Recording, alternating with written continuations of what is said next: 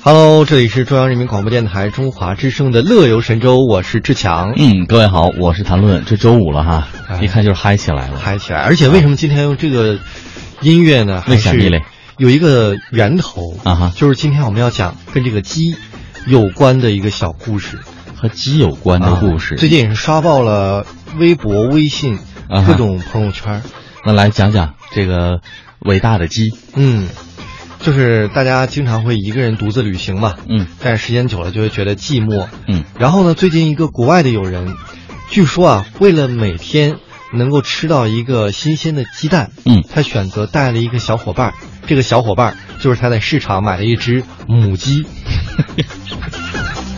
他 真的很好吃真的真的，他他还给这个鸡取了名 字，叫做莫妮卡，啊，Monica，俩人环球世界，环球世界还环球世界我听过领猫的，嗯领狗的。对我头一次听说领只鸡，然后呢，环球世界。而且两个人还，他买了一个二手的帆船，嗯嗯两个人还坐船环游世界，嗯那个鸡呀、这不是真的两个人还不还不晕船呢。这不是两个人，是一个啊人。他带着他另外一个小伙伴儿，啊，一人一鸡啊他。一开始呢，啊其实就是单纯的想吃鸡蛋，啊哈后来日久生情啊，因为汪洋大海上，对呀小船儿啊哈，一叶孤舟，嗯，就一个鸡，陪伴着他。日久生情已经然后你成为怎么感忍情心来吃他的孩子？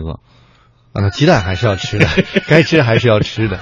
那来给我们讲讲这件事儿的背景吧。嗯嗯这个呢，这个小伙儿呢是在西班牙的加那利群岛遇见莫妮卡的、嗯啊，这个莫妮卡就是那只鸡。嗯虽然这个小哥不会说西班牙语，莫妮卡也不会说法语，但是两个人呢，也是依然成为了好朋友。其实说了这么多，不但是法语和西班呃和这个西班牙语的这个不一样的地方，其实人语和鸡语就是不一样的。然后这个小哥说呢，出发之前很多人都告诉他，啊，不要打鸡蛋的主意了，这个母鸡啊，在压力过大的情况下下不出来蛋，是不会下蛋的。惶恐啊对嗯，但是令人意外的是呢，这个莫妮卡似乎还挺适应水上的生活，啊！在一百三十天的旅程当中，是足足下了一百零三个蛋，太给力了，真的，一百三十天下了一百零三个蛋，呃几乎每天都有。几乎每天都有，我觉得真没让他失望。哎，是不是旅游的这个环境放松的过程当中，这只鸡也感觉到了，我可以走这么远，我如果不下个蛋来， 对得起我的主人的话，我会不会能所以，所以想走生不完宝下面的路想生宝宝的朋友，嗯可以选择去做环游船旅行，行？哎，这个是一个很好的方法哈、 就过程中就怀孕了。呃很多人是这样的，而且这啊个我觉得还在情理之中。你作为一个嗯母鸡，你下蛋很正常嘛。对你就是这个干这个活儿的。 对，你说这个专业的意外的是，这啊个莫妮卡还学会了游泳。啊？一个鸡呀、它不是鸭子呀。哎，我好像我好像还真第一次听到说鸡游泳。，对，一般都是鸭子啊、狗啊、鹅啊，对不对对？这些游泳啊，这个啊，我这还真把照片发到我们今天的互动平台，大家一会儿感兴趣可以好好看看一下看啊。不但游泳，他还跟这个小哥呢，坐这个摩托艇，它胆这么大，啊对，他就抓住那后面坐摩托艇哇，然后也有一些他在水里面游的照片，我不知道找没它找真是到母啊。鸡中的战斗机。真的 是，各位可以登录我们的社区 bbs 点 am 七六五点 com，或者是 bbs 点 hello tw 点 com，点击七月八号星期嗯五的帖，看一下志强发的这只在游泳的鸡啊哈、对呀、这个小哥说呢，天气好的时候呢，他是不限制莫妮卡的行动的，可以在这个小船上四处走动。是你再闲置才能走 多远？哎，但是风浪大的时候会把它放在笼子里面来嗯害保怕证被它的安吹下全嘛。去，对，但是他逐渐发现这个莫妮卡呀，十分勇敢，十分独立，基本上大风大浪他也不会掉水里面，有而且多大的浪他都站得特别稳。平平衡找得很好。有的时候这个小动物啊，比人的这个意志和嗯这个适应环境能力要强。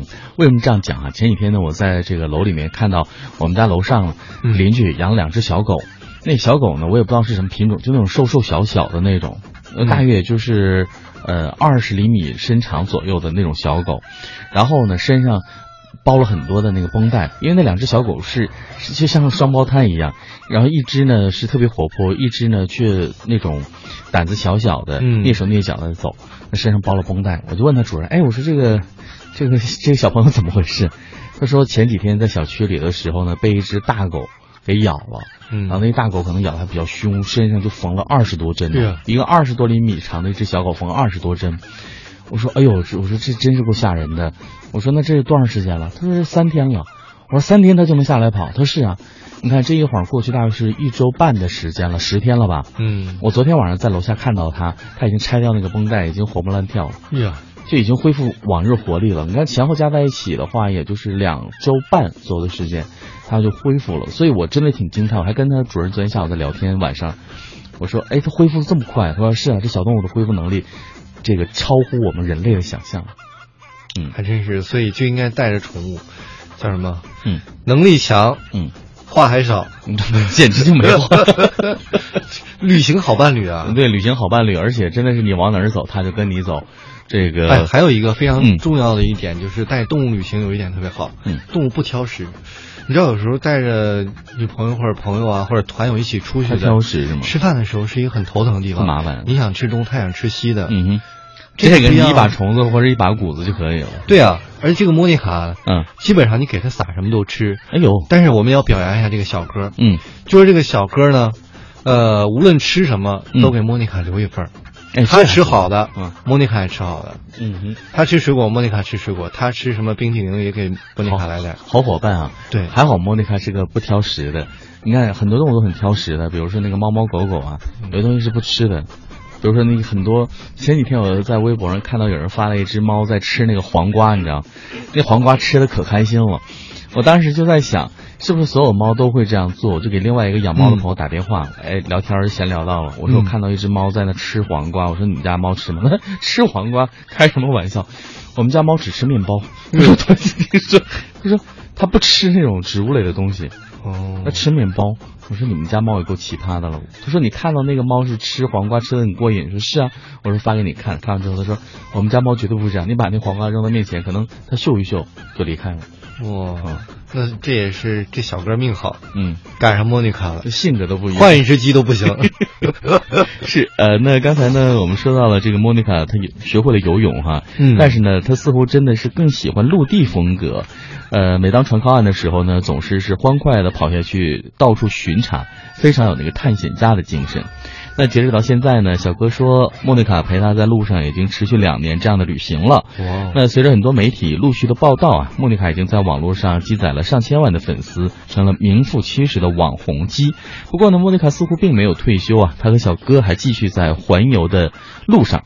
那小哥说呢，希望自己和莫妮卡的故事能够激励更多人去追逐自己的梦想哈、这个事儿做起来十分的有意义、有乐趣。哎，那我们今天的互动话题呢，和各位分享的就是说一说你和动物的故事哈，呃，和动物的故事，我觉得也可以扩展一下吧，志强，嗯因为有的朋友比较喜欢养植物，就最近动那个植物的对故事多肉植物，嗯现在这个我觉得成为年轻人很夯的要去养的这样的一个东西，嗯因为它也很好的一个，呃，怎么讲，升值空间，啊，它能生食啊，因为如果这个养的很好的话，那个多肉植物是可以卖到很好的价钱的。倒是挺贵的。我最近嗯也是买了一小盆儿在养，我刚刚在看新闻的时候还才看才到，啊不算放在办公室阳台上了，现在已经死了一半了，那你你没有关照它是吗？就确实没有用心。但是我看你在关照你的那个办公桌上的那个盆就景，每天都可以看到，，对对，那个你看每天你都在喷水啊，但是也你偏心也也死了百分之二十你了。偏心，反正你偏心。刚才呢，说到这个多肉植物的时候，我也看到一条新闻哈，在日本呢，有一个年轻人偷这个多肉植物，结果呢被这个逮捕，然后罚了好像是这个不少的钱。嗯我的妈呀，植物也偷！对，多肉植物，这就是因为这个目前它太风行了。哦，我突然脑洞大开，嗯万一有人把刚刚我们提到那个小哥的莫妮卡偷走的话，这小哥估计嗯。跟人拼命。有可能，因为已经有感情了两年多的时间了，这真的是特别普通的，而且普通到不能再普通的一只母鸡了。但是我觉得两年下来，有一张照片，他站在船头，嗯哼，昂首挺胸的样子，真觉得有点像个见过风浪的、见过世面的鸡，很精神。很精神，嗯，有点攻击的意思了。对，这精神头儿值得大家学习哈、